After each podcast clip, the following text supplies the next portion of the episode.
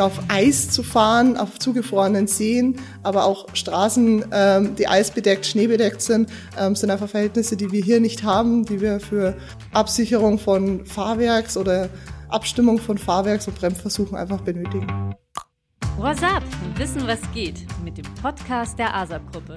Mein Name ist Epu Karaman und gemeinsam sprechen wir über alles, was ASAP bewegt. Dort arbeiten, wo andere Urlaub machen. Für unsere Kolleginnen und Kollegen aus dem Test- und Erprobungszentrum sowie der Elektronikentwicklung gehört das zu ihrem Arbeitsalltag. Mit einer von ihnen darf ich heute sprechen. Sie ist mehrmals pro Jahr auf den Straßen verschiedenster Länder unterwegs und führt komplexe Fahrversuche durch. Herzlich willkommen, Melanie Kletzel. Hallo, ich bin Melanie Kletzel. Ich bin seit achteinhalb Jahren inzwischen bei ASAP ähm, und inzwischen als Senior-Projektleiterin tätig. Autofahren als Leidenschaft. Melanie, du hast deine Passion zum Arbeitsalltag gemacht. Erzähl uns doch bitte mal, wie ein gewöhnlicher Tag als Senior-Projektleiterin in der Elektronikentwicklung aussieht.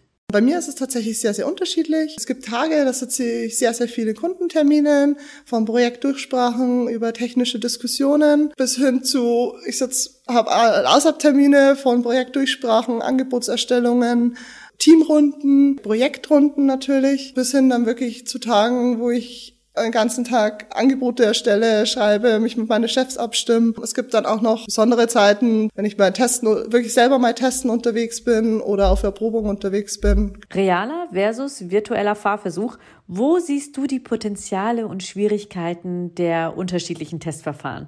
Kann eine Form des Versuchs die andere zu 100 Prozent ersetzen? Was meinst du? Ich glaube nicht, dass wir hundertprozentig den einen Fahrversuch durch den anderen ersetzen können und sollten.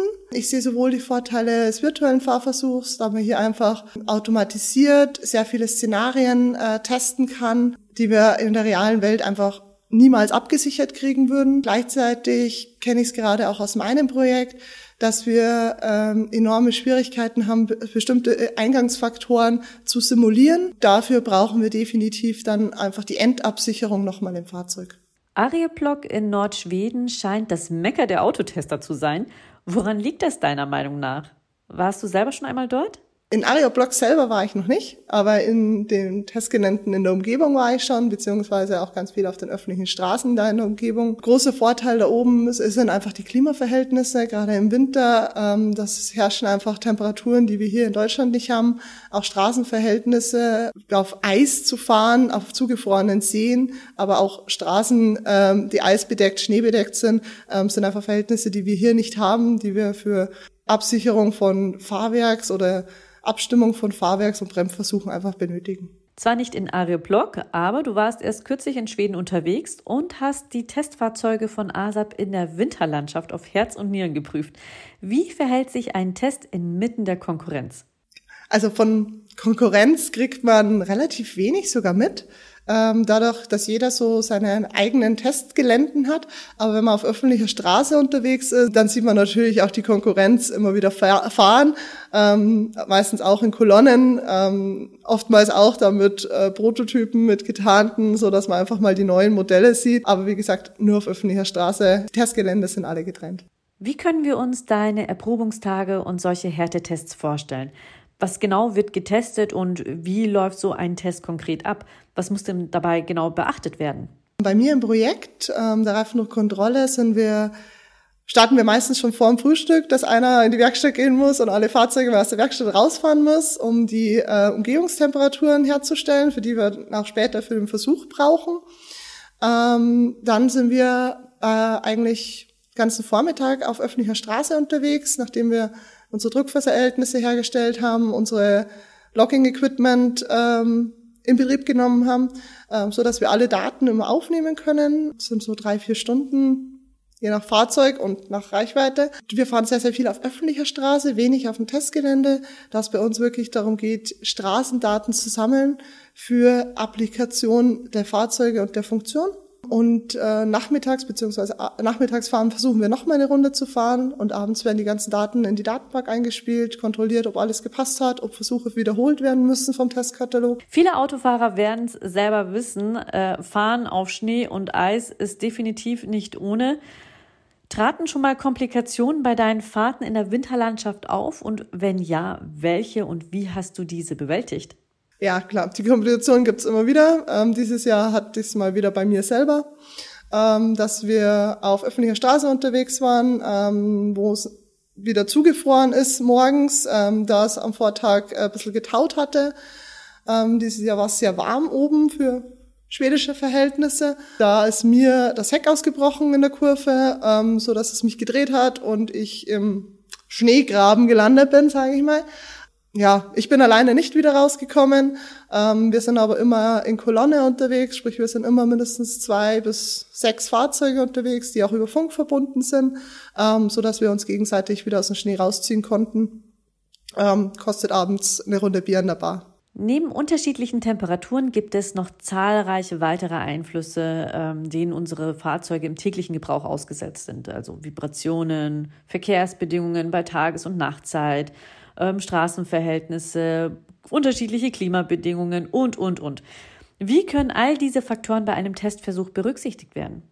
Alle äh, Faktoren, glaube ich, können wir einfach nicht abbilden. Ähm, das ist auch aufgrund Zeit, Faktorenvielfalt einfach gar nicht möglich, ist aber auch nicht zwingend erforderlich. Ähm, wir stimmen uns vor dem Projektstart tatsächlich einen Testkatalog ab, ähm, wo wir definieren, okay, welche Tests und wie viele von welcher Sorte benötigen wir, was sind unsere Worst-Case-Tests, was sind die schwierigsten Bedingungen für unser System, mit denen wir dann die anderen Faktoren ähm, wieder auffangen. Eine gute Planung im Vorfeld der Reise ist das A und O. Wie läuft der Planungs- und Organisationsprozess bei dir im Team ab, Melanie? Wer übernimmt was und an was muss im Vorfeld alles gedacht werden? Ähm, ja, wir starten mit der ganzen Organisation circa ähm, vier, drei bis vier Monate vor der Erprobung. Ähm, geht mit so klassischen Sachen los wie vor jeder Reise Flug- und Hotelbuchungen.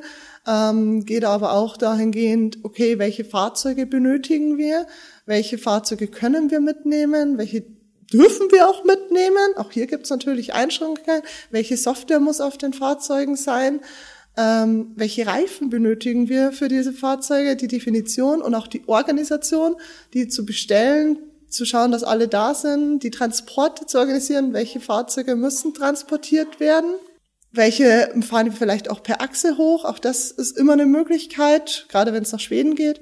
Wie lange bist du in der Regel auf Kaltlanderprobung? Schließt sich unmittelbar dann die Warmlanderprobung an oder läuft das völlig unabhängig voneinander? Die Warmland-, die Kaltlanderprobung ähm, hängen bei uns nicht äh, zusammen. Wir machen ganz klassisch im Winter Kaltlanderprobung und im Sommer Warmlanderprobung. Tendenziell geht, fahren wir als ASAP ähm, so eine Woche, maximal zwei Wochen mit auf Erprobung. Unsere Zulieferer, mit denen wir uns normalerweise vor Ort treffen, sind oftmals länger. Bei denen können auch Erprobungen mal bis zu vier Wochen gehen. Melanie, was machst du, wenn beispielsweise die Elektronik bei der Testfahrt versagt oder irgendwelche Fehler auftreten? Ähm, wenn wir in so großen äh, Erprobungsorten äh, wie in Schweden sind, ähm, da ist es relativ entspannt, da wir ähm, hier eine große Werkstatt mit vor Ort haben, die auch für alle Fachbereiche ähm, einfach unterstützend tätig ist. Von dem her, da ist es äh, sehr entspannt. Auf kleineren Erprobungsfahrten, wo man vielleicht auch alleine unterwegs ist, ähm, da ist es umso wichtiger, dass Kollegen von uns mit vor Ort sind, die die Kontakte auch hier in unsere Werkstätten haben um da dann auch vor Ort helfen zu können und unsere Lieferanten hier nicht alleine auf sich gestellt sind und die Fahrzeuge vielleicht dann auch komplett ausfallen. Und zum Abschluss, dein persönliches Highlight in Schweden und auf deinen Welttouren, welche waren das? Also für mich ist äh, die Schweden-Erprobung tatsächlich ähm, einer der Highlights, wo ich war. Ich war allerdings auch schon in ähm, Süditalien, mal auf einer Bahnlanderprobung. Hier war der Reiz auch dass wir nicht nur aus, unsere, aus unserem Team unterwegs waren, sondern hier teamübergreifend in einer sehr großen Gruppe unterwegs war, auch hier die Kontakte und einfach auch die Testweise anderer Teams kennenzulernen. Ähm, aber auch allgemein finde ich für Erprobungsfahrten oder so großen Erprobungen tatsächlich einfach auch die Kontaktpflege, der persönliche Kontakt sehr, sehr wichtig für mich. Ähm, gerade in Hinsicht auf Projektleitung ähm, und auch einfach die, ja, das ist für mich so immer die Highlights, so die neuen Leute kennenzulernen, wieder neue Kontakte zu knüpfen und auch bestehende Kontakte einfach zu vertiefen.